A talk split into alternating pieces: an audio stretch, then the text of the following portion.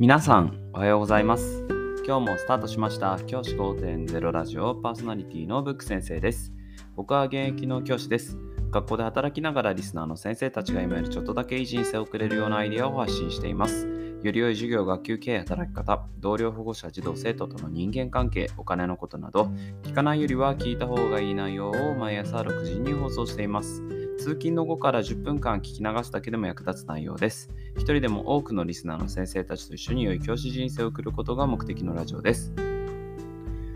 今回のテーマは、スタディプラス再開しましたという話をしたいと思います。僕は先月の2月の27日からスタディプラスというアプリをもう一度使い始めました。熱しやすく冷めやすい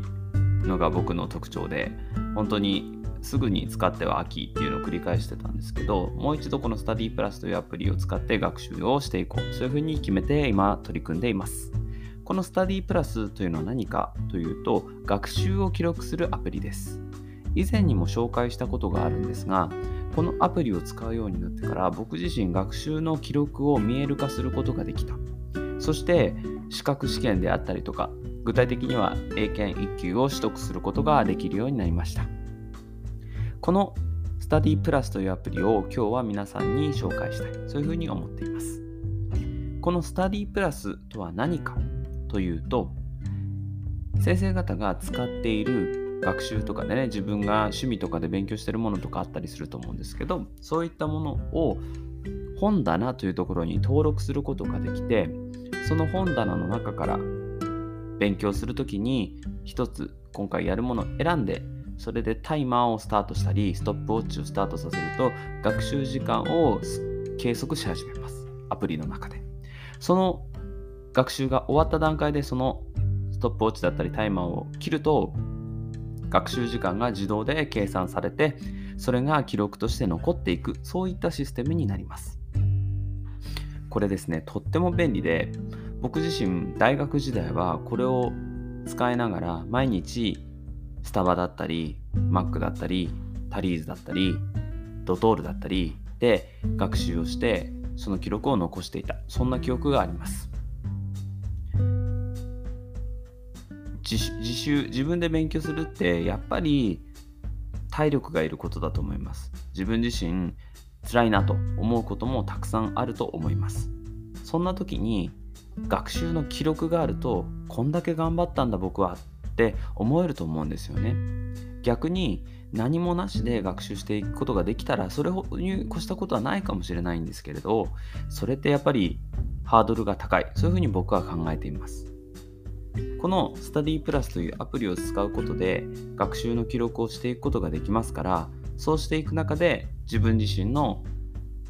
学力というか自分自身のスキルがアップしてるというのを感覚的に得ることができる。そういうふうに僕は考えています。スタディプラスのいいところは SNS 的な機能もあって同じ目標に目指してる人同士がいいねをしたりコメントをしたりすることができるようになっています。最近はですね、ちょっと前はちょっと治安が悪かった時代もあったんですけど、最近はこのなんか出会い系みたいな続きがあったようなんですけど、最近は全然なくて、かなり使いやすくなっていると。僕自身もこのアプリを使って記録を先月から残し始めています。ちょっと前までやってたアカウントそのまま使っているので、なんかすごい間空いちゃってる感じがあるんですけど、やっぱりこれつけ始めたら記録として残るので、ちょっと頑張らなきゃなっていう気持ちにもなってきます。ちなみにこのラジオを撮ってる時間もこのスタディプラスのアプリを起動させてこれもまあある意味アウトプットっていう学習だと勉強だというふうに思って記録を残しています先生方が何かした際にはこれで記録を残していくことをお勧めします。何でも構いません。読書っていうのも登録できます。あるいは何か教材のバーコードを読み取ることでその教材の登録も簡単にすることができますからそれでもいいと思います。僕はこのアプリを子どもたちのタブレットの中にも入れています。子どもたちはこのアプリを使って自分の学習ログを残すことができているので自分自身の振り返りにも使えてますし時々僕自身にロイロノートっていうアプリを使ってスクショを取ってもらってどのぐらい学習したかっていうのを送ってもらうそういったことも行っています